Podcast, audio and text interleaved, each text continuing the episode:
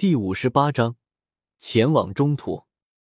沿着地府老妪所指示的方式，一行人走出了绿洲，出现在圣山的一片绿洲中。离开绿洲，一行人很快就重新返回净土了。净土之中，依旧鲜花烂漫，芳草萋萋，小桥流水，灵气氤氲。这种景象和地府那昏暗阴沉形成了强烈的对比。从地府之中离开，重新回到此地，令周通都有种恍若隔世的感觉。大叔，你们回来了？咦，你们竟然碰到一起了！青青第一个发现周通一行人，宛如精灵般飘然而至。他发现萧晨和周通一起回来了，顿时惊了。不过，他接着看向萧晨，道：“大叔，看来你气色好了许多，白发中都出现了几根黑发，看来寿元增加了。”萧晨的身体确实随着他修行天杯玄法而逐渐变好，那些神话的窍穴不断的溢出丝丝缕缕的精元，在缓缓的改善着他的体质。净土之中环境不错，不介意我在这里住个一两年吧？”周通问道。青龙王若想住下，那倒是我们的荣幸。这时候，青青的爷爷走了过来，微笑着看向周通。以他的眼力，自然能看得出来，周通已经彻底从涅槃境界中走了出来，修炼到长生境界了。他肯定在圣山那里得到了他之前所说的龙王造化，所以才能在这么短的时间内精进至此。而且他浑身血煞之气浓郁至极，在圣山那里定然经历了一番大战，血与火的磨砺之后，定然需要一些放松。修行之道也是一张一弛。时间匆匆，春去秋来，周通已经在净土之中生活了一年多的时间。这段时间，他没有去寻找什么对手，而是在这里静修，参悟天地自然。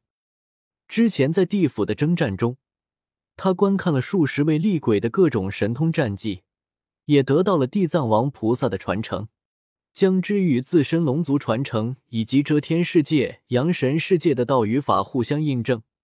周通几乎每时每刻都会有全新的感悟。短短一年的时间，几乎是两个月一重天的进步速度。他的修为已经从之前的长生境界三重天。进一步修炼到九重天了。期间，他也经常去蛮族与森林族的各个部落之中游历，见识蛮族那豪放的战斗风格与森林族特有的那种自然大道。期间，他也曾在那连绵无尽的大山之中寻宝，搜寻到了无数的天才地宝，将之移植到自家的内世界之中。这一片内世界在周通达到长生境界九重天之后。已经提升至十万平方千米，这种面积已经堪比一些大型岛屿了。上面的地形又复杂了无数倍。宠辱不惊，看庭前花开花落，去留无意，望天上云卷云舒。周通静静的在净土之中修行生活。这一片净土之中的老人，也都是曾经叱咤风云的人物。周通也从他们那里得到了无数或是失传，或是鼎鼎大名的神通战技，宝瓶印、龟兽诀、飞天遁、灵犀剑波。闲暇之时，他也曾推演这些神通战技的由来，甚至将其威力提升至更高。当然，这一年来，他着重完善的东西，就是将遮天世界的真龙宝术转化为长生界修炼体系的战技。但这一年的时间，他也只是勉强完成了一记散手。这也是周通在遮天世界用的较多的一招龙拳。算算时间，也差不多了，是时候该出去活动活动了。周通盘坐在自己小屋面前的青石上，轻声说道：“一年的时间，一年的沉淀，也是时候出去看看外面的世界了。尤其是现在本就是一个风起云涌的时代。”更应该出去走走。和净土里面的一些老人告别后，周通直接离开了此地。在净土度过的这简单、平静而又充实的一年，注定成为他心间不可磨灭的印象。长生大陆西南边陲，山脉连绵数万里之远。这一片神秘的土地是森林族和蛮族的栖息地。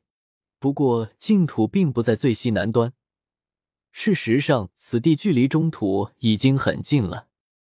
周通仅仅只是随意飞行，顷刻间就已经踏入了中土。中土浩瀚，广阔无边。这里自古以来就是长生大陆最为中心的区域，人杰地灵，无数年来诞生了无数人杰。中土大地浩瀚无边，但其中最为核心的便是五个霸主般的国家——夏商周、泛罗马。这五个帝国占据了浩瀚中土八成的地域，幅员辽阔，浩瀚无边。任何一个国家的面积都堪比地球表面积。这五大帝国之中，夏商周以黑发、黑眼、黄皮肤的东方人居多，而罗马则是金发碧眼的西方人，范国则是东西方混血族居多，且信仰佛教的人口占据了该国的大半。除去这五大霸主级的国家之外，中土还有无数的诸侯国，大的面积有几千万平方公里，小的只有一座城池。这些国家数量众多。但因为实力不济，却只能在这五大霸主国的夹缝中生存。尤其是这些国家，往往要依附这些霸主级国家才能生存。当然，其中最大的秦、汉、隋、唐、宋、元、明清八国却是完全独立的。周通进入中土之后，此地的山川不再如之前那般险峻和荒芜。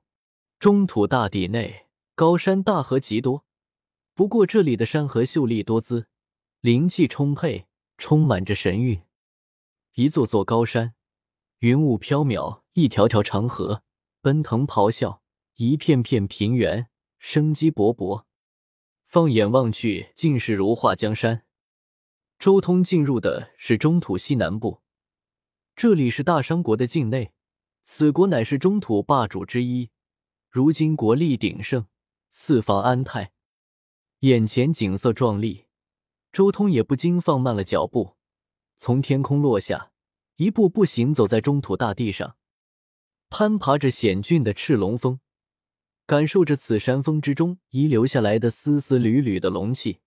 传闻曾经有一条祖龙在此地闭关修行过，给这座山峰留下了浩瀚的龙气，不论是栽下何种植物，都会长势异常旺盛。